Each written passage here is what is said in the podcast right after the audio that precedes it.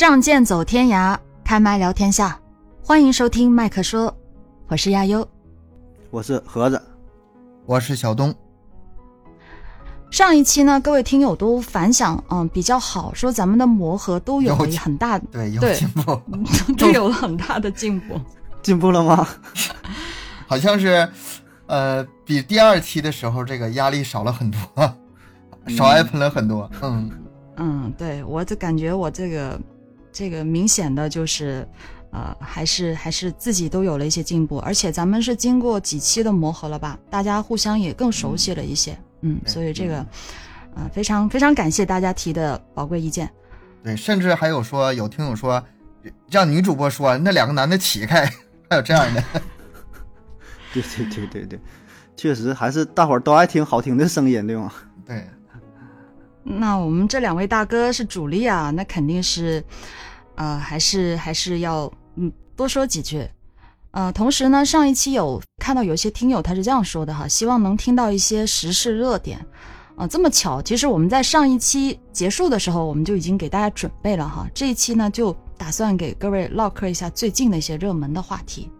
对我们原计划，原计划也是有这部分内容，嗯。好吧，那我们就开始进入了今天的一个，呃，最近非常热门的话题是滴滴出行 APP。被下架的事件，哎，这个事儿啊，这个事儿我第一次听到的时候就，这不得了，这是一个大事儿。对啊，详细详细你说说，详细你说说。嗯，对，这真的是一个挺大的事儿哈。那么大家一起来了解一下。据网信中国公众号消息，七月四日，国家互联网信息办公室通报称，根据举报，经检测核实。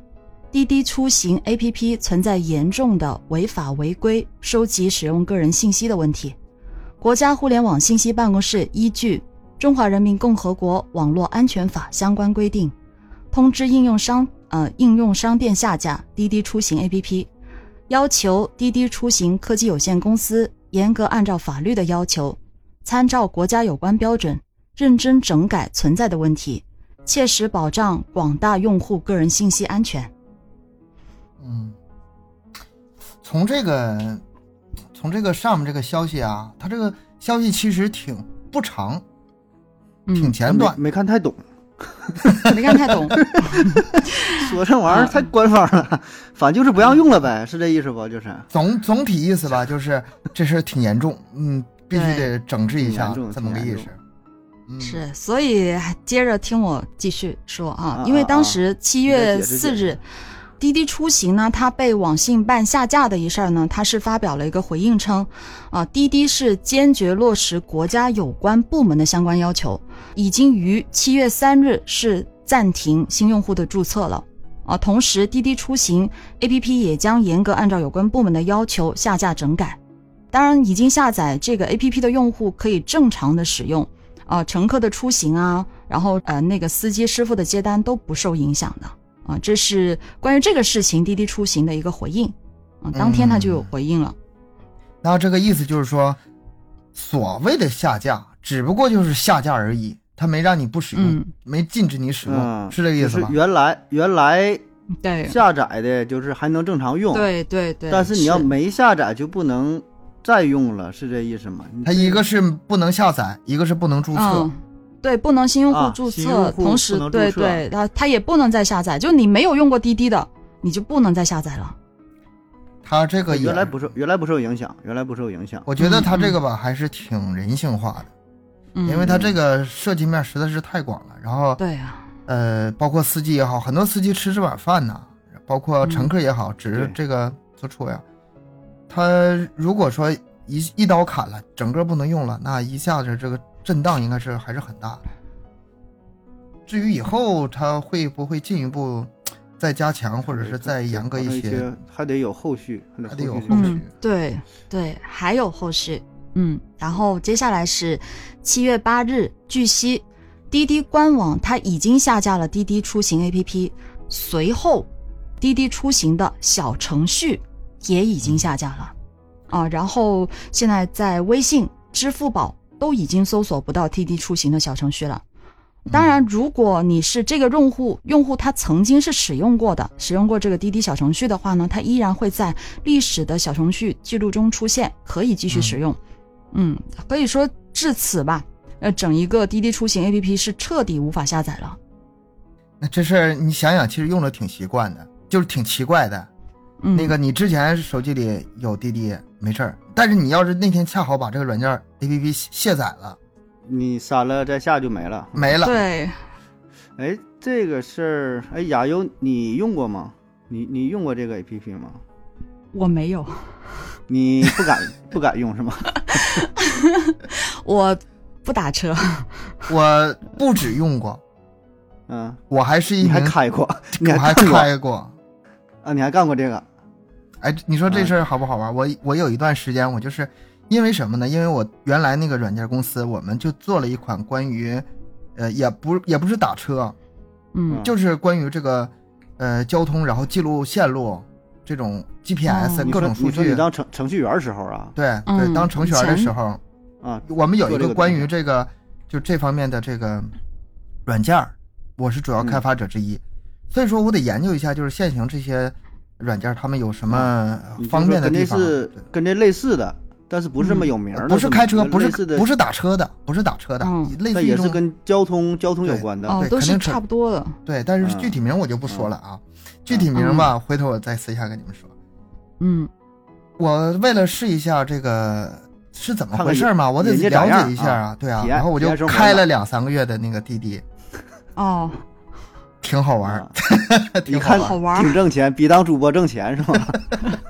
嗯，因为我当时只是开那个，就是不是专车嘛，是那个顺风车嘛，所以说嗯顺风车每天就是我跑一趟，我能把来回的油费跑出来。油油钱赚回来，对，油钱赚上下班啊，然后顺路哦，的，对对，哎这个这还挺方便。嗯，很我多人我感觉。我感觉整体上吧，这个这个真的是一个好东西，挺好啊，挺好。因为像我们那个哈尔滨，尤其是最近修修地铁嘛，再加上冬天这个哦下雪堵车，嗯出行问题是个非常严重的问题。嗯。地铁现在还没修起来，地铁修起来之后可能嗯以后会缓解一些，但是嗯。现阶段那就是一个堵。嗯，有一段时间那个堵的那个数据啊，号称是全国第一，堵城嘛，嗯。嗯，堵城堵城。那那你想想在，在这种情况下，就是除了坐公交车这种用公共资源去出行之外，这种私家哦车的这个可以最大化的利用啊，减少这个对道路上的车辆，我觉得整体上好。这个 确实是，就咱说你这个车四个座儿五五五个座儿吧，经常是坐不满，对，对吧？就是自己开车，偶尔副驾驶坐个人儿。就是我看一个数据说的这个私家车后排座的使用率很低很低。多少？反正保证是不到半数，具具体对具体是多少就是不知道了啊。当然说的你这个你要你要买个个那个两座的什么跑车也不现实了，万一有点啥事儿呢能用得上，但实际这个利用利用率是相当低，对啊，所以呢能把这部部这一部分资源给很好的利用起来吧，嗯是个好事儿啊。不管是说对于整个城市对整个社会来说是个好事儿，对吧？资源的利用我也是持这个观点。然后有一定的收益，你有一定收益，然后赚个油钱呢也行，对吧？是个好事儿。我觉得无论是从这个公共角度，还是从司机的角度，还是从乘客的角度，都是好事儿。就像我那时候，我那个时候开顺风车赚的这点这个滴滴这个钱的余额嘛，我都不提出来。然后呢？哎，我就哪天喝酒出去吃饭的时候，我就拿这个余额就打车了。哦啊，就是就自己花自己呃自己赚钱自己花用了，对呀、很方便呐，特别方便呐。那个时候其实挺怀念那段日子，而且有时候你、嗯你呃有拉个美女的时候会拉个美女。你看我我一看眼神就明白了，是所？以你们男男的就方便，所以所以悠悠悠悠这样的不敢不敢这个做，所以对啊悠悠这个这个不是不是，但是这里确实有一个嗯另外一个问题，就是对呃个人安全问题。对，这个司机司机这个回来了，对吧？为什么下架对吗？啊不，他这次下架还不是因为这个，上一次下架是因为这个，就是因为你说是。那个是个人安是，全，就是纯对人身安全，人身安全，对吧？因为这个事儿，咱们咱之前就是咱不说具体嗯。哪个 APP 吧，反正基本也都是这个大的这几家，也出现了不少事儿，一些空姐遇害呀、还有一些什么，因为有一些咱说反正挺挺多的。呃，小道消消息也好啊，确实有一些人专门就去机场嗯，后半夜去，机场附近拉这个活儿，嗯，对吧？因为啥事儿？就是是这个几率比较高。安全的一个认证问题，跟咱们咱们这次讨论的啊。对对对，你咱今天主要说这个网络这个事儿是吧？有点扯远了，一一说到空姐就兴奋了。一说到美女，说回来还说这个哎个人个人安全，对这个个人安全这个事儿确实也是有啊，这是另外一个大的话题。咱今天着着重说对，网络安全，因为这个网络安全跟你是不是美女关系并不大，对吧？我跟东哥这样，咱俩也会对对存在着网络安全的问题，对对吧？对吧？谁不管谁坐这个车，呃，对于你个人信息的记录，对于你整个交通行程的这个记录，对吧？这是一个很大的数据。是的，嗯，嗯其实你要说到这儿吧，就是关于违规收集用户信息，然后导致被下架这个事儿吧，嗯。这绝不是第一次。嗯。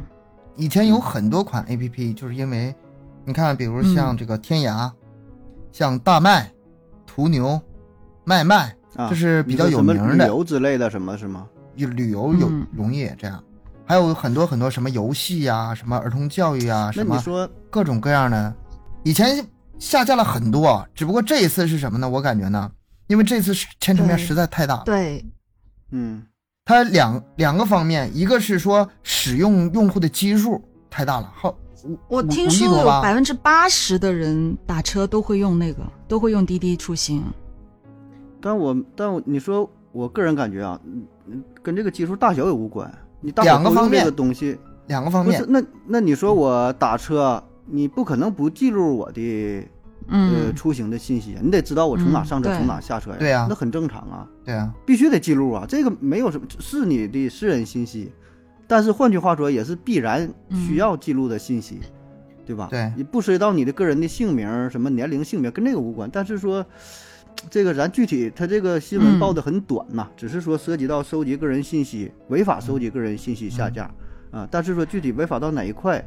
呃，多少深入的程度，这咱不太知道啊。但是以我个人非常粗浅的这个理解来看，它这些有一些信息是难以避免。你既然是这个东西，是这种工具啊，必然有一些信息它就是要收集。它这里边吧有两个有两个字，对，违违规规收集。嗯，你这个收集可能是，当然啊，我虽然我也是从事软件行业哈，但是这块我还是不太懂。但是软件我一点不懂啊。它这个违规这事儿吧，这事儿你就，它就不复杂了，就是特定情况下它是可以收集的，它不收集的话，这个功能实现不了。，对对，没法做嘛，我就说嘛。但是你收集来之后，这个数据你拿它做什么用？你给它公开到什么场合？比如说你从啊 A 点到 B 点你可以记，但是你非得把它身份证号给它把它那个电话号你也记录下来。它那这里收集的数据，它已经是超出你要使用这个 A P P 的范围了，已经。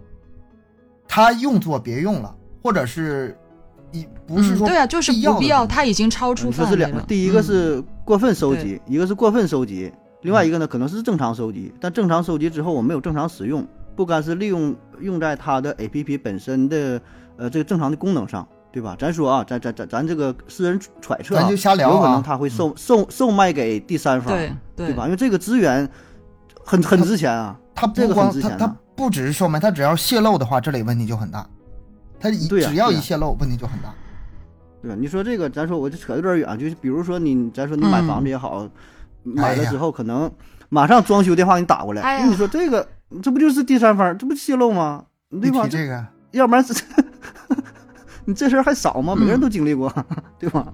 不就是这么回事儿？你说你说是吧？当然，滴滴这个具体怎么，咱咱不知道啊。咱说的就是嗯，有点强行联系，但是咱普通人的揣测自然会想到这些事儿，对对吧？对吧？第三方第三方非法利用这些信息，是的，对吧？贩卖这些信息，他他这个信息吧为了利益还是说不慎泄露？咱这咱不知道，对吧？他这信息敏感在哪儿呢？一个是用户嗯基数太大了，这个数据量只要嗯一大吧，它这个嗯危危险价值就不一样，价值就不一样。第二呢，从维度上讲，它这里个信息量实在是太多了。嗯你想想，嗯一个人的个人身份从哪儿到哪儿，几点到几点，嗯嗯这个你往大了说，真的是会不只是个人的安全问题，这不是个人安全的问题，这可能上升到国家层面，这我就不啊好，揣你说。比如说反反映一个城市的这个经济发展呐、一个活力呀、对吧？比如说这个晚上夜生夜生活消费，对吧？哪个地这都是方多？这都是很一看这地方就对吧？就是咱能想到就这些，可能还有另外一些层面咱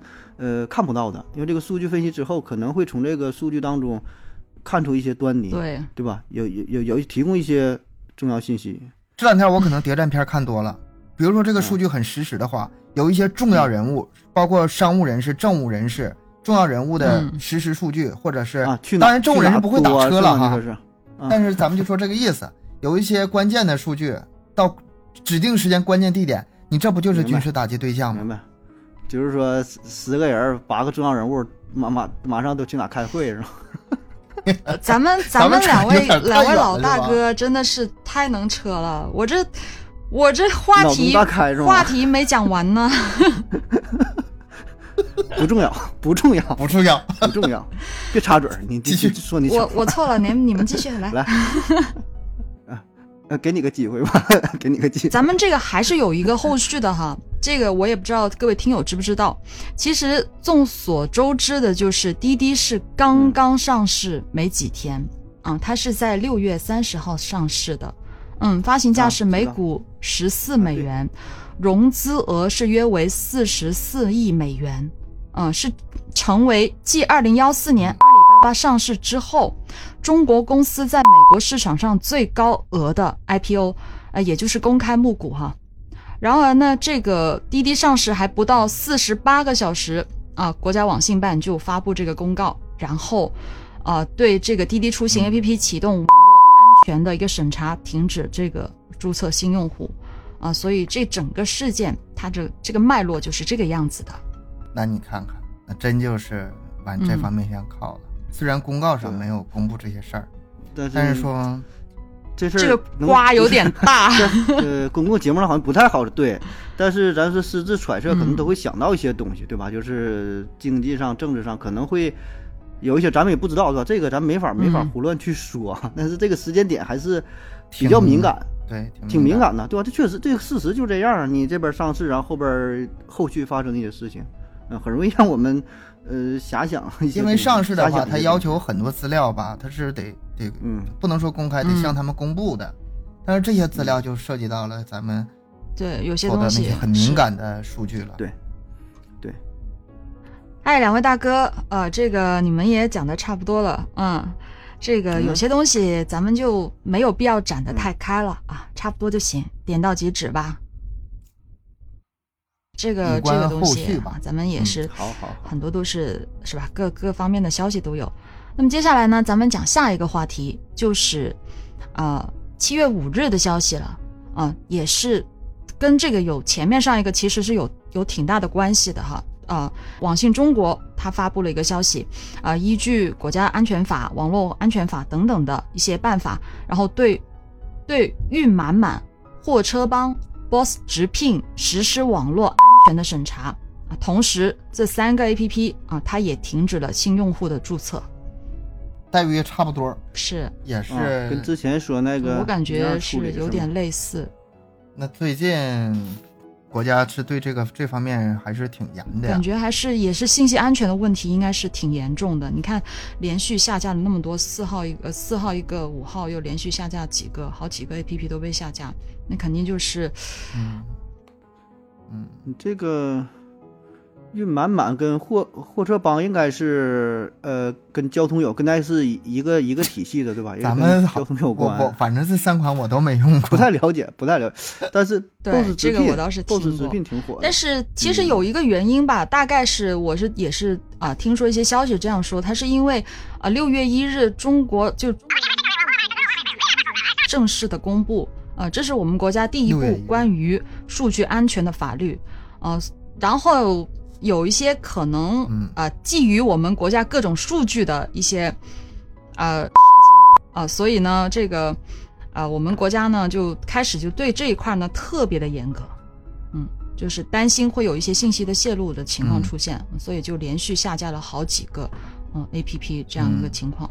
因为主要就是咱们这个滴滴出行吧，啊、运满满、货车帮、Boss 直聘这些，它都是掌握了非常多的一些我们国家的这个国计民生啊、国家安全的一些数据啊、嗯绝对就是如果是基于咱们这些数据的话，那还是挺那个啥的，大家可以想想啊，这个东西，嗯，这个也不能展开的太多，反正大家差不多知道就行，嗯。它这个几个软件是不是也是上上市啊？啊，你你说跟那个一个套路是吗？因为有可能暂时好像还为什么呢？我现在就觉得吧，嗯。我印象中吧，这几个好像也跟上市有关系，因为就是像咱们就是国家这种数据，嗯。如果说只要一到美国上市，就不可避免的去公开很多，对对，是你得向外公司呃公公布这个公司的一些细节，一些它不只是情况财可能。对，不只是那个财务报表是这些财财务的情况，嗯。不是不只是财务，具体是什么我不知道，这个嗯我 我我没亲手操办过，但是可以想象，你既然想上市的话，肯定是必然要让你公开一些数据的。那这些数据的时候，就嗯会有很多敏感的东西。那这样的话，嗯从国家的层面不让你，嗯，对，对吧？为确实会有一些了国家安全，安全问题，对，确实有一些安全问题。因为他他啊掌握这些东西真是太多了，对吧？就是你像这个 boss 直聘，你找工作的啥的都用。因为我之前倒是用过另外另外一个 A P P 啊，也是跟找工作有关的，然后上边的用户也是非常多，而且他让你填的这个数据，你没办法让你找工作，你说你不可能，你去去编去去去骗，你说你骗是自己是哈佛毕业的，去剑桥毕业也不可能，对吧？所以这个都是一个十分真实可靠的信信息，实打实的，一点不掺假。你都是为了个人找工作，保证是填写的最真实的数据。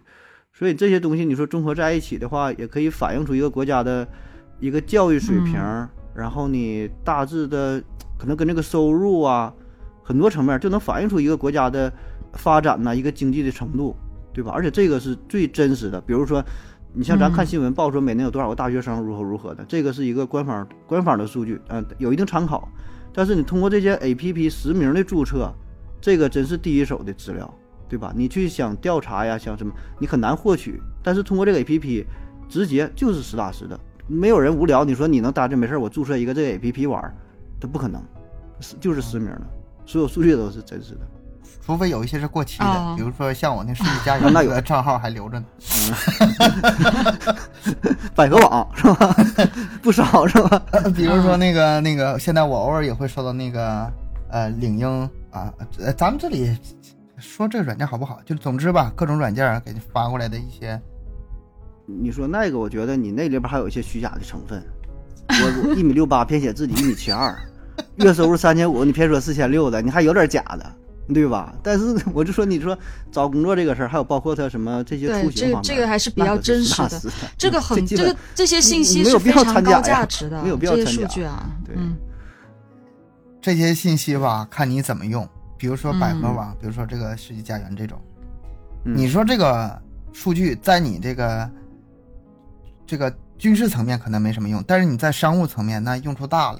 对你说对。你说两个人嗯，结交，或者说很长时间不上线或者怎么样，可能就能推算出来，你这孩子啊该上小学了，嗯，该该买学区房了。反推一下你这个嗯大概的年龄段儿，啥时候买尿不湿，啥啥时候加辅食，是。啥时候买点玩玩具小汽车是吧？这事儿你看，我这嗯个就是头一阵儿，我我一个哥们儿嘛，就是他现在呀，我不知道你俩你俩了解不？就可能还是咱们就是咱沈阳这个情况，估计哪也都有，就啥装修，嗯装修啊，报价嘛，就是去市场不是一家啊，嗯去你家，比如说问这个，咱说问这个这沙发五千块钱，到下一家了，咱们装修打算多少钱？他这已经是有面部识别，啊，面目就是面部识别啥意思呢？他们信息可能是共享的，到了你家、嗯，你家店之后，再去第二家，嗯然后他就知道你去过之前这一家，所以他就会在这个嗯报的这个价上边做文章。这家报了五千，下一家不可能比这个少，嗯明白吧？就是说他知道你已经去过那家了，所以他就哎，嗯那他刚才打听这是多少钱，所以他就可以做文章。所以现在这个大数据，这个信息的采集是非常非常恐怖的。咱好比说，再像说你你去你去嗯买汽车，你想买个车，去 4S 店问这家十万块钱，下家一问你怎么讲价啥，一看人一调查啊，这个之前是去过那家 4S 店的，马上就知道了他心理价位是如何如何的。这个数据吧，你这个只是说从那个单一维度，从一个嗯单一的角度，啊，但是说这是个人嗯，个人的这个信息，嗯。不是，就是你这是 4S 店的数据到 4S 店去用，嗯这个还算是比较简单的。你如果是跨的话，那这事儿就非常恐怖了。有很多事情，就是它组合起来可以组合到你意想不到的情况。数据，咱们说为什么多维度吗？大数据什么叫大数据？它不是说数据量大，嗯它是这个维度多。嗯比如说你出行的数据，你呃结呃就是结婚孩子的数据、购物嗯，甚至包括你住宿出，去旅游啊，干啥？整个这个你这个数据组合起，来是一个你嗯非常完整的人，他可以对你做任何事情。这叫叫什么网络人物画像嘛？基本就能把你这个人还原出来，你的工作是是消费能力、工作的水平、生活啊，然后你的包括你的喜好，对吧？嗯你的生活方式，对吧？对你你就有钱，有些人可能生活方式比较低调，他购物的什么习惯，所以这些东西，现在有一句话嘛，就是这个马云呐，就比你老婆都了解你。他知道你，他知道你最喜欢什么，他知道你的生日，嗯。过生日给你发个祝福，然后，然后所有的你最喜欢的东西，不一定说是特别贵啊，但是一定能抓住你的小心。说说起这个这个前段时间啊、因为首先是因为贫穷嘛，限制了我的消费哈、我这比较喜欢去拼多多 购物，然后嗯就前段时间他拼多多是弄了一个什么钱包，拼呃多多钱包，然后呢是给三块是五块让绑银行卡，嗯，你知道吗？当时我是这样的，我以为是要输卡号，我就手机号一一进去，直接我银行卡，我自己都不知道我有多少张银行卡，多少个银行多少张银行卡，我自己都不知道，然后人家直接给我显示出来了。按键跳出来了，就是对，然后你那个卡号个卡号后面 几四位数都给显示出来，还让你清清楚楚。比如说我某个银行我有啊四张卡、两张卡的全给显示出来，你随便挑。啊，确实啊，确实，咱说对呀真的真的这个宿舍太多了，记不太住太，可怕了！我当时的感觉就是真的很可怕可怕，你这都挺恐怖。比我自己还要了解我。你看，所以对啊，就话说回来，今天这个主题嘛，对吧？是很很方便，很，方便，很方便，让你自己输入卡号。你不知道，让你自己背记住自己卡号能记住吗？记不住，人家给你提供了，方便吗？真吓，人。吓人吗？你一说这个，我就想起来了真吓人。。咱们在群里头聊，然后有个主播说：“我买个什么话筒好吧？”我说：“你买个什么话筒？”回来嗯上抖音就夸哎这个夸夸给你推那个话筒。这个是输入法的问题，哎是不是？我曾经听说过有这个事儿。是输入法，就是偷听嘛？他说好，听说好像是输入法的程序偷听。从理论上，从理论上来讲吧，系统级别和应用级别都可以嗯做到。系统级别的话是输入法，应用级别的话，你那个你用微信聊的可以简单用微信。你简单。哎，但我看过一个设置嘛，嗯说就是你在下载一个 APP 安装的时候，实际上我们很多人都没注意，它有一项就已经是默认了、默选了，它可以，呃偷听啊、偷看，它它它不它不那么说，它叫怎么调取、查看呃你的音频、语音、等是有这么回事儿相关内容，还是反正就是有这意思。所以呢，它并不违法。你要真要他打这个官司，可能还可能还嗯够呛能赢。嗯，但是你反过来说，你不打那个麻烦你很多功能用不了。你这比如说像刚才那个不了，你根本也对，还有说，那。那你说，你说定位这个功能，那你说很多 A P P，你跟我定位有什么关系？我我用个什么什么听歌的软件，你跟我定位有什么关系？我在沈阳听，我在北京就不听了嘛。但它它对，把你这权限，打开这个权限，他就能够获取你这些信息。但是你说真的不授权也，它但是我使用就从一个很不方，嗯，很不方便。不授权不行。但是我从一嗯个曾经的开发者的角度啊，你这些权限我拿不到手的话，我开发的时候要、嗯要拿各种权限嘛，然后做各种功很很受功能嘛限制是。吗？你什么权限不给我，我这功能受限制。对啊，老板老板说啊，这个你可不可以在不要定位的情况下实现打车的功能？我就掀桌子了，你知道吗？对，权限没有这功能实现不来，有的时候也是没办法所以的事儿。所以这些权限可能没有用，但是偶尔用到一次，可能说它就需要了，先用不可能的不可能先去搞搞定这个东西，所以没办法，很多都是。你说咋真就就说回来，就是安全、安全和便利。那你说现在聊天的时候说，嗯哎呀，中午咱们订点麻辣烫吧，马上你一打开某团上来排名前三的全是麻辣烫，你家附近你说吃啥？我有一次印象很深，我那次就那会儿开车，我说我看不清嗯。那个，就是有点，哎呀，那个红绿灯有点看不清了，就好像也就我停好车，就手机嗯。就过来了，这个什么眼科医生的什么短信，天呐，眼科医院是吗？眼科医院院他直接就给我发了，这吓死我了，这真的真的，我那次特别印象特别深，我还那么巧吗？真的，我我自己当时我还不知道这回事儿，嗯，对我很震惊，就震惊了。是，然后后面我自己再去就是去去了解了更多的信息，我才知道啊，原来是有这样一个功能，它去收集到了我我说的话，对，啊普遍现象。嘛。之前有一个什么，有个什么手机嘞，就是它那照相的功能，伸缩摄像头嘛。嗯正常咱们手机不都固定的嘛？嗯，它那照相是伸出来，照完相之后呢缩回去，就是为了呃扩大这个屏占比，手机好看一些嘛。嗯。然后呢，就是说扔到旁边了，睡觉了，还是说就没根本没开启拍照功能。就聊天的时候，那摄像头自己伸出来，啊咱们看一看，这是灵异故事吗？然后又回有这个，你们你没看到吗？不啊，他就是不定时的调取一下这个 这个，就巡视一下。就正常我们手机可能就咱现在聊天的功夫，他他也会看，但你不知道，嗯，因为他开启这个功能的时候没有反应。但是他那个手机的功能是因为他要拍照就需要伸出来，就你拍照的时候一点伸出来，有那是叫什么来着？我真这要不是那种手机的话，你就可能还不能发现这个事儿，是吧？对呀、啊就是因为这个事儿嘛，然后这就闹大了，就是这个手机把这个事儿吧，就算算是给浮出水面了。就平时咱们都说这个事儿，但没有什么证据，啊，然后 确实有，对，确实没我想每个人都会，你，现在这种 A P P 都是所有咋说，都是为了你服务，给你带来便利，是对吧？给你提供更多的方便，不管是出行也好，吃喝也好，购物也好。但真是咱的生活变得越来越透明啊，都是透明。但是这样怎么说呢？一句老话吧，就是周瑜打黄盖嘛，一个愿打一个愿挨啊。这咱们这个时代，个人几乎是没有隐私的，除非你永远都不接触这些这个媒体呃社社交媒体软件啊，是吧？咱们都得用啊，没办法，多便利啊你。要想保护你的隐私，你就放弃就不要用手机，这个便利。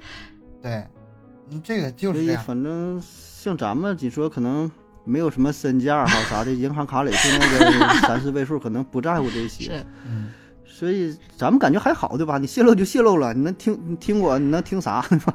那推送就推送吧。但这个事儿，你说，就像之前这个、嗯这么多 A P P 下架，如果要量足够大，这不是一个个人的问题，那个人可能觉得无所谓，你暴露就暴露了，嗯。那上升到一个国家的层面，可能是另外另外一个影响，这影响就太大了。我对这个是这样想的，就是科技这个东西肯定是好东西，然后不是说好东西，它肯定是个双刃剑啊。嗯呃，在咱们那个现在咱们聊了这些便利性啊、隐私啊，这个还只是小的方面。你要上升到国家层面的话吧，它这是一个必不可少的一个工工具吧。我从另外一个角度，我从另外一个角度就是说说这个隐私或者说嗯数据收集的事儿。就是咱们聊的过程中吧，我就想到一个我以前讲的一个案子，这个案子给我影响太深了。嗯，白银案，白银案呢是号称中国十大悬案之一。但是，这个所谓的什么十大悬案、十大 呃悍匪啊，这个这些这都是个排行太多了，是吧？都是民 间。排的，没有官方排的。嗯对但是这个十大悬案呢还是挺有名的，其中有一个就是这个白银案。白银案二零一六年的时候还没破呢，是什么呢？是从一九八八年，想象那个年代到二零零二年，这是多长的时间？这多长时间？十嗯几年的时间。十十十四年，十四年，杀了十一个女性，在甘肃省白银市杀了十一个女性，入室奸杀，情这个状态非常恶劣。当时是这个，这是一一一个一个人嘛，就自己一个人，一个人入室奸杀，当时嗯对，当时这个警察呢是提取到了他的指纹和 DNA 的，嗯。但是没有办法把他抓住。二零一六年底，高成勇就这个哦。白银案的主犯嘛，嗯就就就他一个人。嗯。被抓获了。被抓获，他是怎么被抓获的呢？是因为这个 DNA 技术的一个嗯。技术的提升和这个网、网络，因为这个国家这个对对，嗯。这个就是一个网络应用的一个特别嗯典型的一个。典型典型的案例对，嗯他这个被抓的时候吧，挺有意思，不是说找到这个高成勇的嗯。DNA 把他抓住的，嗯。他们是通过一种叫 YST2 的一个法医学的 DNA 的检测手段，什么意思呢？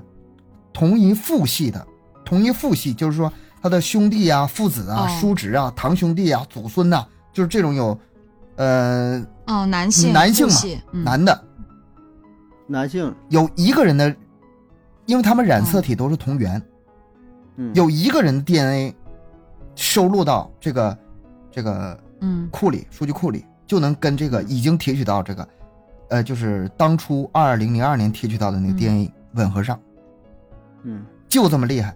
结果嗯，他的一个堂叔，堂叔，因为行贿罪被哦。收，就是被抓了。被抓的时候得把你 DNA 给记录下来吧，哦哦哦哦对吧？DNA 一记，意外吧，是吧？对意外的，意外，因为他因为别的事儿把他堂叔抓住了。他这个其实不是巧合。你要嗯从这个长远来说吧，他只要当初那个 DNA 这个数给他留着的话，早晚都能找找到他。对，迟早的事儿。这东西会往下传呐，你这个遗传信息是一直会往下传。而且这么这么大范围，这么大范围，你任何一个人嗯犯事儿的话，都能抓住你。嗯那么在这个二零一六年的时候，因为他的堂叔行贿，DNA 被收，结果一对，这个高成勇有问题，一抓就是他，哦。就是他，嗯就是他，十多年没破的案子、哦。就这么给破了。你就想想这个，你说技术对咱们来说，还是嗯，就是一个很强大的一个工具，咱不能说它是好是坏，看它在谁手里，对，这个就是一个工工具嘛。看他在谁手里怎么用。对呀、它是一个工具，是一个刀。对啊，你那切菜，能杀人。对啊，而且呢，我还得到一个消息，就是比如说，从两千零几年之后哈，两千零几年我具体忘了，所有的新生儿的 DNA 都是入库，哦，现在啊，马上就是就就就相当于百分之百的，只要百是分之百。生一个孩子必须入入进去，就换一相当于给你句话说登记了。，从两千零几年，我忘了两千零几年，从两千零零几年之后，所有的命案，只要你敢留下 DNA，必抓你。哦，嗯，没跑了，这个是准的，就百分之百准的。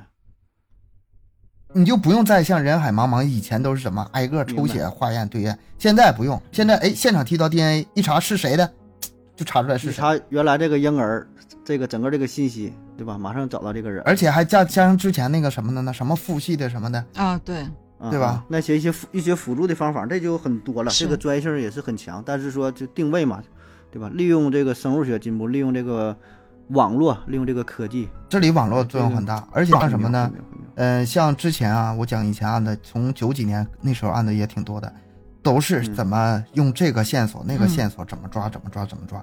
但是从两千零几年之后，基本上摄像头、是，对，一个摄像头、一个 DNA，就这俩天眼嘛，割了多少案子？咱们现在。咱们现在整个国家的这个社会环境越来越安定，嗯治安越来越好，嗯对，有非常跟这个有大的关系，非常非常直接的关系。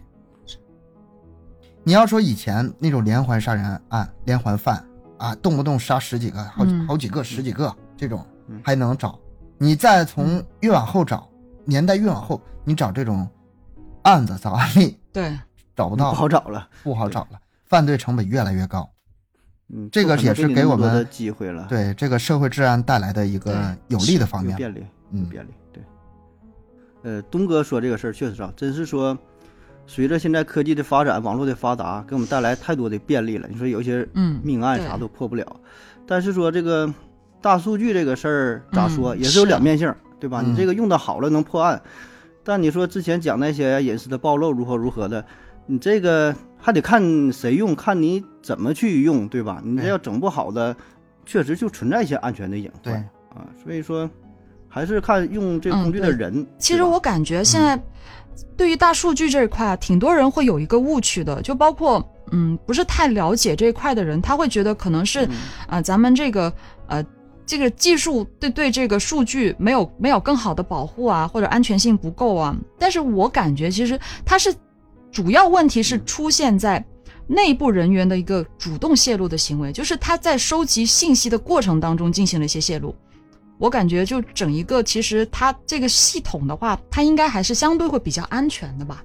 因为这一块我之前就是也会有这方面的担心嘛，然后我自己会去稍微的了解了一下这方面的信息，我就会感觉到其实更多的泄露一些数据是人为的内部人员的一些操作。但现在国家已经慢慢去重视这一块的问题了，也有相关的一些法律法规出现。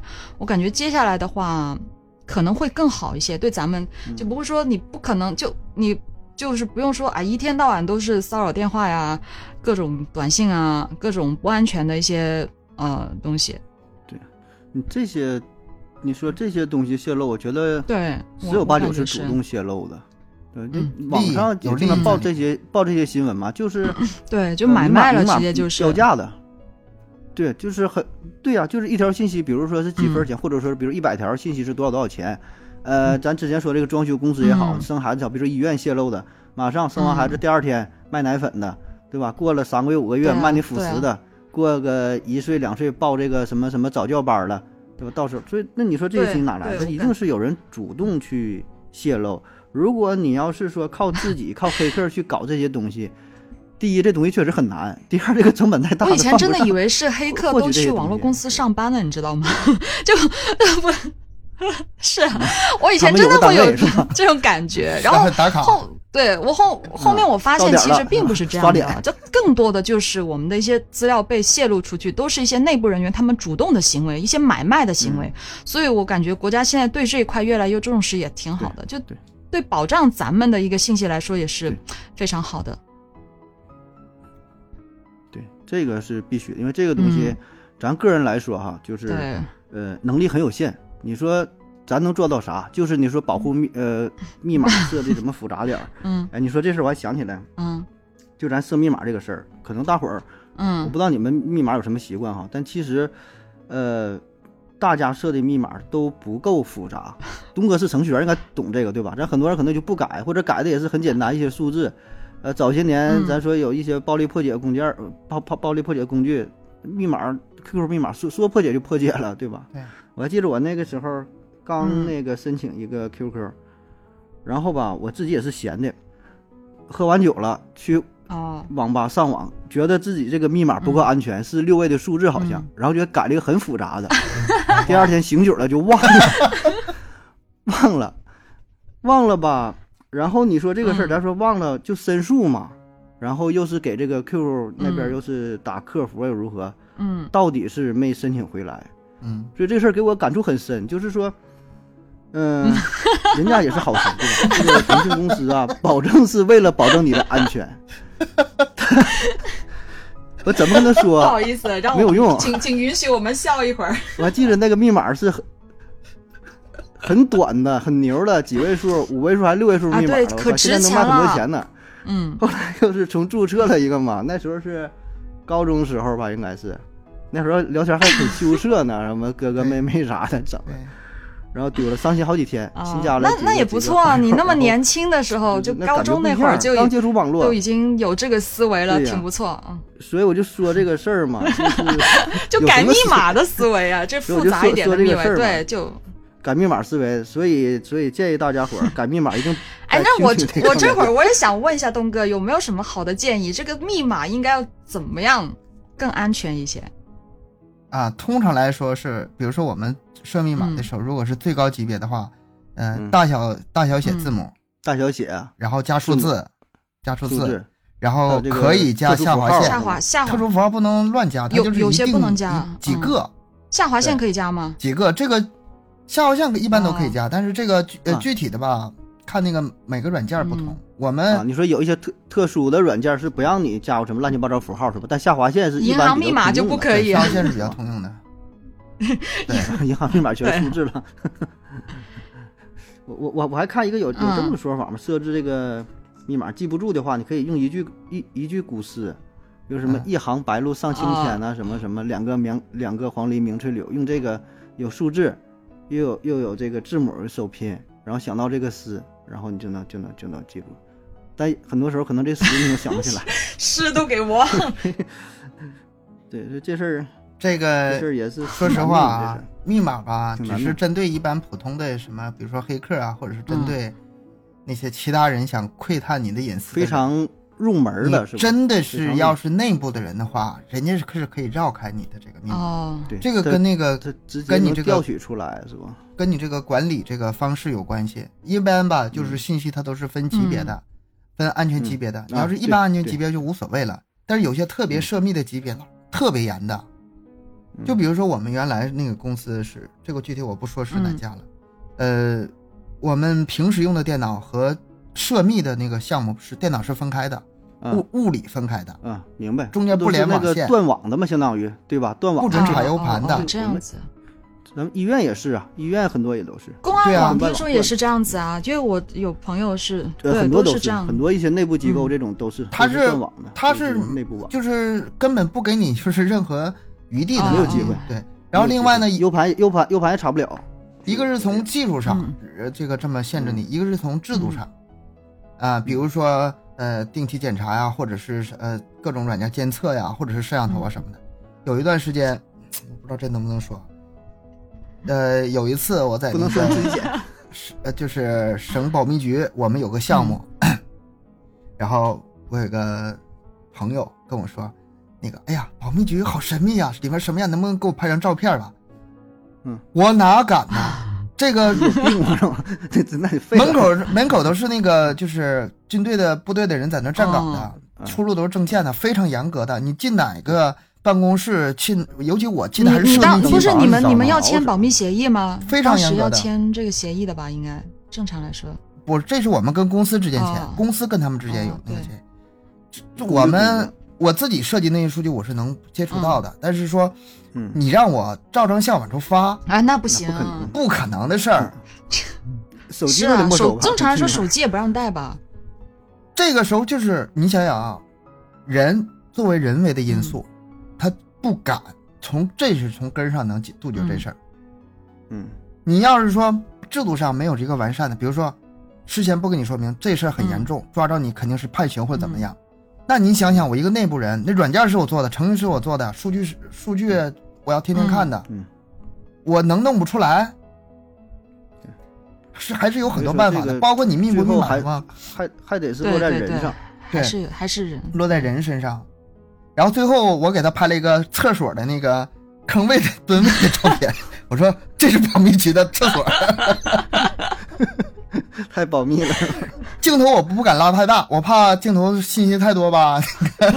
只能照个坑儿。旁边纸篓没敢照，啊，里面什么地理位置信息无所谓了，因为保密局所有人都知道在哪啊，儿。六六六门口挂大挂大牌子的。再多信息，你说我敢拍吗？啊我出了那个厕所，我啥都不敢拍。是真的，我谁知道哪个照片能泄泄露什么对对对信息啊？对，但这是还还是稳妥一点真的稳妥一点确实是。一定要就是这个得具体到人身嗯上，嗯，嗯，每个人得那个有严格的这种保密这个观念和这个制度上的惩罚。是是的，确实是。嗯，哎，行了，东哥，这保密局的事儿咱就差不多了吧？不能多说了，啊不能再说了。这个这个嗯私下聊，嗯，行吧？亚游看看，再跟咱说说还有啥新鲜有，呀，还有一个个最近呢是微信的呃这个更新呢，更新的还挺频密的啊。有一个我感觉特别好，特别好，这个是什么样的一个功能呢？微信支付客服热线九五零幺七开通了长辈无忧专线的专属人工客服，然后微信官方表示，嗯，六十岁以上的长辈拨打九五零幺七，不管是查一下花了多少钱，还是绑定一张银行卡，或者担心转账、缴费、扣费等出了问题，啊，系统是优先接入专线，全程都是一对一的服务，甚至啊，这个这个特厉害，专线人员还会说方言，粤语、四四川话、湖南湖北话、东北话、西北方言啊等等多种语言呃无障碍沟通，厉害，这个真厉害。嗯嗯，嗯嗯嗯嗯，这个 老爷子你咋的了？你啥事儿都没整明白呀？我我这我这密码我这怎么整不上去了呢？这有人让我转钱呢，怎么我这转不啊？给我转二百块钱是干啥玩意儿？你摁那个呀？你帮我看看，你你帮我看看，我这怎么上不去了呢？这咋回事呢？我就不会用了。人说这得是六十岁以上对六十岁以上，就是相当于什么呢？把我们这种儿女的整不明白的，哎，就是专门有人来替咱们处理了。对，我觉得这个是挺好。你别说儿女挺好，你说咱们有一些事儿吧，说实话，咱有时候也整不太明白。是，就是这个网络上有一些功能，然后确实挺繁琐，特别是涉及到个人隐私一些数据，是，呃，又什么登录、哎登录密码，什么什么消费密码、交易密码，然后整好几个，确实真记不住。但是说你说现在这个情况，老年人用手机的不少，啊基本智能机的不少。上都有。现在这个，对呀、然后现在啥国家老龄化社会越来越严重，然后基本人手一个。你看，我还记得头年，去年年底多长时间，我给我给我爷、嗯。我姐给我爷买了一个小嗯。小平板儿、嗯。啊，这干啥？就是呃下象棋，嗯。然后那个打打麻嗯将、打打扑克，也就这些东西，对吧？你太复杂游戏也不会，玩的挺挺挺开心，就是跟咱想的不一样。咱觉得说可能哎，他这个呃跟这东西有什么隔阂能用明白吗不是这样，嗯就是这个几个简单的操作会对，啊，玩游戏这几个简单操作还还还还好啊。但是说你说确实，如果要涉及到一些呃保密，特别咱说金融这一块儿。还是慎重一点，这个他他自己他也不敢整，因为他知道他可能自己整不太明白，所以呢，就玩游戏还好，嗯，所以咱说今天亚优说这个事儿，我觉得挺好的，就是如果涉及到一些隐私啊、金融方面啊敏感的这个东西，还是能给老人提供一些便利。其实我感觉吧，这个腾讯有这个人工客服，这个也是，呃，这挺不容易的一件事儿。我不知道你们知不知道啊？以前的话要找这个腾讯人工客服挺难的，挺不好找的。客服是挺麻烦的的，，然后现在他是专门开通了这样一个热线，呃，给这个六十岁以上的长辈，我感觉真的挺好，因为很多长辈其实他们到了这个年龄段，可能也才刚接触，也是咱们嗯这十年八年吧，才去接触这个，呃，什么智能手机啊这一块的很多功能他并不熟悉，而且他微信中他还有这个什么金融产品啊，什么钱钱财往来啊，然后。你的老人家对对对，这个东西特别敏感，然后他们别的嗯老一辈这块儿他嗯也很担心自己的一个钱的安全。就像我妈，她是从来她不敢留钱在微信的，真的，她从来都是直接银行卡转来转去，她不敢。哎，对，有一些我其实我原来就这样，我这接触这个啥啊接触这个。呃，微信、支付宝里边就不放啊。钱，然后用到的时候呢，会去找别人 说你帮我扫一下啥的，啊，就是就挺讨厌的，说实话挺讨厌的。就是说你你为了你自己安全啊，嗯。然后说用别人的，然后慢慢就转变了，这个挺挺挺挺靠谱。其实啊，之前也是 我妈，嗯，给她这个嗯。放淘宝嗯。啊，那个支付宝、微信这些东西吧，她也不愿意整，说这个钱放里头不安全。哎，你别给她开通了，你真给他整明白了嗯。哎呦我天，每天的快递呀，比你买的厉害，哎呦对，快递，对对对那个真是动不动就给我来个电话收拾是吧？嗯，儿子，给我去收一下快递。儿子，我我广场舞呢，给我收一下快递。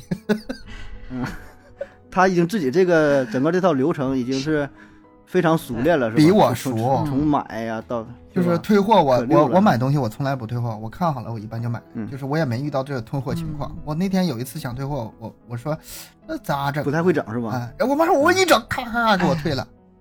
男男生，我觉得男的都这样。就像我爸，他也从来不搞这个。然后买东西，我们家都是我跟我妈。然后每天我爸可好笑了，嗯就拿拖着个小车，小小推车买菜的那种四个轮子的那个车去拿快递，这夸张的要死。上货去，你你这是上对，可货去了。夸张了。我跟我妈就天天的一大堆的快递，都是现在很方便啊，哎是吧？买东西特别的方便。刚才他说这个嗯事儿打电话要钱不？我担心这个事儿。呃，客服他这个微信可可是挺挺挺大个投入啊，嗯，他这个倒没有说，呃，但是这边的话，他是是吧？呃，就是尝试，如果他是这样的，你打电话过去的话，我这边是看到有人去测试过这个打呃专属的客服电话，他打通的时候呢，他首先是有一个机器的客服，他先让你输入微信绑定的一个电话号码，然后提示你要咨询一些什么问题。然后，如果那个人啊、呃随便咨询一个问题，你你选择东北话还 对然后他他是他是怎么说呢？他呃他是会先去判断一下你是不是他前面会有一些问题，会去判断一下你到底是不是六十啊岁以上的长辈。对对对，而且咱们我我估计我在想他到底是直接用手机号码打，还是用微信来打通这个电话，我倒是没有试过，真的可以对可以试改天可以试一下一下。嗯对，我就想我说这个，咱该说好说哈，这个微信这这个是挺人性化的，嗯，对吧？提供这个便利，当然它有它的目的，可能是想，嗯、扩大它的消费市场，他可能把这些老头儿老嗯太太都给你带上道了，你会 买东西了，也是扩大一个市场。但确实是，呃，咱说总的来从人性化的角度也好，方便的好事儿总的来说还好事儿是挺好对，。因为有人去想要用这个东西，但是又不会用，你总找孩子，啊你说天天鼓着这事儿吧，自己有时候也不太好意思。我还是惦记和 那个东北话的老妹儿聊一会儿，看看能聊出来你你什么试一下呀。因为我我在想，如果是直接咱们是用，反正如果是用手机拨号的话，他我不知道他能不能马上就知道咱们不是有很多绑定信息嘛？假如说你是用你电话号码，他咱们也有真实的身份信息啊，他会知道你不到六十岁，然后对，可可能他直接就不跟你聊了呗，他不给你这个机会。你合计你这么年轻，这个功能已经上线了，对对，是的，已经上线了，咱们就都可以。没太没没没太听说哈，可能咱也没太没太关注这方面事儿。刚上线没多长时间，挺新的。就我看到这个发布是七月二号，七月二号发布的，嗯，挺挺好，一周到现在差不多，挺好的。哎，也真是，咱说个人努力，公司也是努力，嗯对吧？各个企业努力，国家层面努力，还是得把这个东西做好吧。咱咱咱说安全和便利，呃，是个双刃剑，是，嗯，是一个硬币的两面儿，很难去调和。你追求便利，必然会放弃一些隐私的东西，对吧？所以说能咋整？只能是说三方共同努力吧，对吧？开创更好的网络世界，哎呀妈，你这总结的可真好，是吧？这是 我都接不下去了。这是结束语了吗？这是，我就是啊，没有，我就是挺感叹这个事儿啊，就是感叹这个微信它能做这事儿，我觉得是挺好，因为咱一直都是从国家的层面他也好心，个人的我觉得层面，嗯我也他然后去去去去干，你说国家法律如何如何的，然后个人咱经经常说，哎呀，你保护好自己的密码，设的复杂点儿，完、你说这问题，你说总是推在咱们身上，难道不应该是一个公司一个企业他去做点什么吗？这甚至他不是到国家说一直冰冷的态度，你就像我说之前我的密码丢了，那确实是我的，然后怎么怎么样，你就申诉不不回来，所以还是咋说温柔一些，可能说有温情的一面儿，是吧？共同构建一个更加和谐。总的来说，我还是很相信在这咱们国家在这方面的监管，因为这个不是一个小事儿，还好，这是一个全民的事儿。嗯从国家监管程度一层一层往下，我相信这个管理啊、嗯会越来越规范，越来越严。其实现在已经感觉很人性化了。你得。你想想，你当时你高中那会儿，这个多少年前的事儿了。现在现在的话，我感觉真的人性化很多，嗯，会比以前更好一些。对它这个进步不只是软件嗯方面，就是国家方面，咱们个人也是啊。你现在以前不当回事儿，现在你留信息，你轻易你敢留吗？什么手机号啊、身份证号啊，这个东西轻易不敢留。嗯呃咱们都是在共同共同进步，也是随随着时代吧。咱们生活在这个时代里，嗯，也得使用这些工具，然后怎么使用，嗯不被不被它伤伤害什么的。啊对，还有一个说到安全那个事儿，呃，也头一阵儿看那新闻嘛，是那个清华大学有个嗯团队，也是研究这个 AI 啊，嗯人工智能，嗯，呃，就关于人那个面部识别这一块，啊，面部识别、嗯面部解锁啊，面部解锁，咱觉得这个应该是加密程度很高了，对吧？嗯这个对呀、具体咱原理不懂啊，包括你的面相啊，这个具体长 长的这个比例呀、还有没有这个视网膜识别，这具体不太懂啊。但是这个团队研究出啥呢？类似于一个面罩，然后呢，就相当就相当于用你的这个脸的这个照片打出一个面罩戴在脸上。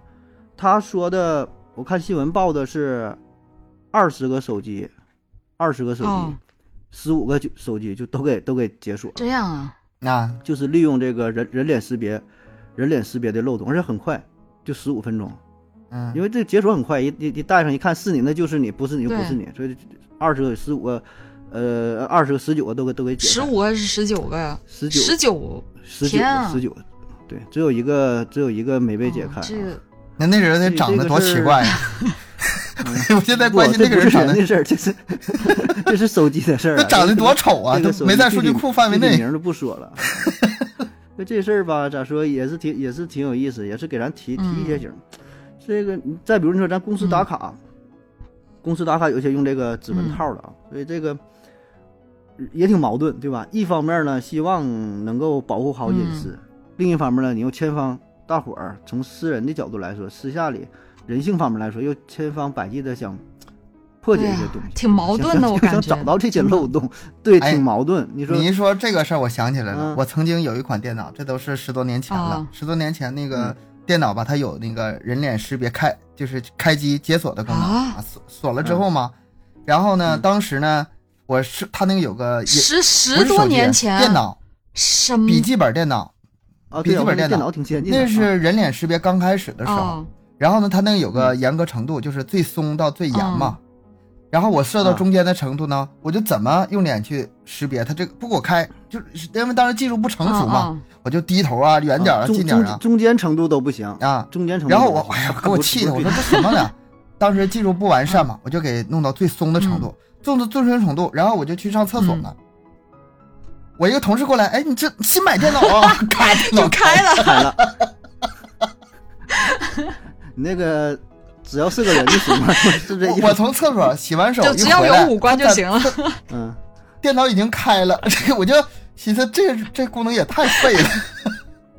没有，那当时 当时那么多年前，肯定技术也不技术好对多了现在技技术可不一样了。其实现在吧，你要是说这个技术，肯定已经是强很多了。他都敢那个支付了，对对对都敢用这个支付面部识别支付了。便，支付很方便能。涉及到钱的东西，它肯定是已经发展到一定程度了。对对但是像刚才盒子说这个，这破解这也确实是嗯也是一个隐患，嗯啊，也是一个隐患他这可。能就像就像你说的，严格严格等级可能不一样啊，确嗯实有一些可能呃比较比较松的，有一些可能更严格。嗯但事儿确实是这么个事儿吧，就是科技吧，再怎么发达，对吧？嗯一定会有人性的一些阴暗面，一定也会有漏洞存在吧，对，对吧？所以这个咋说，还是是，作为个人来说吧，还是保护好自己的信息，保护好个人的隐对私。，是的，对对吧？可能你自己觉得你自己觉得不注意，但是说有一些事儿，你说发生之后你就后悔。而且就是说，呃，从咱们使用者的角度，嗯。注意保护自己的隐私，但是从这个像这内部人的角度，也注意就是别违反国家这些秘密对呃保密的这些制度，这样共同的作用。提，这个事儿，对吧？对，才能把这个整体这个事儿做好。其实咱们现在前面也提到过了，国家现在已经有相关的法律法规出现了，嗯，所以这一块的话，我感觉在咱们自己去保护好自己隐私的同时，也不要去主动的去做这种泄露信息的行为吧。我感觉这个啊，以身试法。是嗯，没有必要去做这个事情了。其实这种这种情况吧，呃，不光是那软件开发人员，其实咱们每个普通人嗯也有这种情况的，虽然机会比较少吧，但也可能有这些情况，不不经意间就把一些可能自己不认为太重要的信息就泄露出去了，很有可能是这样。对，很多时候，对，就是因为你不注意嘛。你要在意的话，可能、啊，呃很多人就会避免了。就是你觉得哎无所谓啊，这个如何如何，或者这么简单的东西，这个信息啊，我我我也感觉很很不重要。就没有这个意识嘛。它有一些网络上头，嗯它是一一个一个一个链条儿。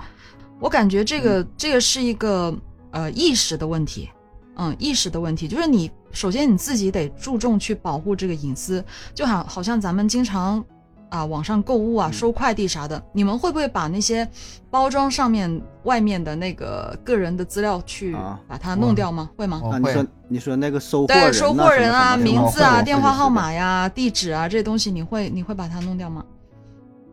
哦会，嗯我很多快递是从菜鸟驿站走的，我就不留具体啊，门牌我也是啊，我就留个、留个楼号，留个手机号就可以了。或者留个什么蜂巢之类的，对吧？就是就是不不写上具体信息。对对对这是一方面。对，但现在其实，嗯、就反正我感觉很多人都可能以现在会好一些吧，但是之前的话，因为我是有多年网购史的，然后哦，我发现就以前很多人都对对对对都没有这种意识，我经常看见他们丢的那些什么快递袋子啊，大大大的名字，而且很多人。还是真名，就看上去就像真名啊，电话号码，然后具体的一些楼层、个人的那个住户的信息都会弄上去。我感觉这个挺危嗯险，真的这样很危险，真的很危险。没有特别女女生啊，特别女生，啊或者就是你在一个人住啊，嗯这种就觉得更应该对对对，我是个人是特别注意这块的。呃因为对呀、你说不上，你神啥人都有，有可能就一不留神你就泄露了这个信息，就哪怕说就天天骚扰你，就你也够够担心，够哎吓人的。真的是，对啊，真挺吓人。特别一些美女，你说你，然后你把这一扔，别人看，哎呀，这美女不错，然后你你加个微信或者打个电话骚扰你，你这就不倒不说干啥吧，你也够闹心的，难听对吧？所以确实是这个小事儿也是无处不在吧，这这这些东西。嗯所以大家都要提高一下这个保护隐私的一个意识。好了，我们今天呢是跟大家去聊了三个话题。那么其实这三个话题的核心呢，都是呃，主要是围绕了咱们的网络安全与便捷这样一个话题。嗯，前面也都啊、讲了很多，希望能够大家能够更好的保护自己隐私的事情，咱们就不再重复了。那么今天呢，咱们这一期的节目就到此结束了，感谢各位的收听，我是亚优。我是盒子。我是小东，咱们下一期再见，拜拜。再见，再见。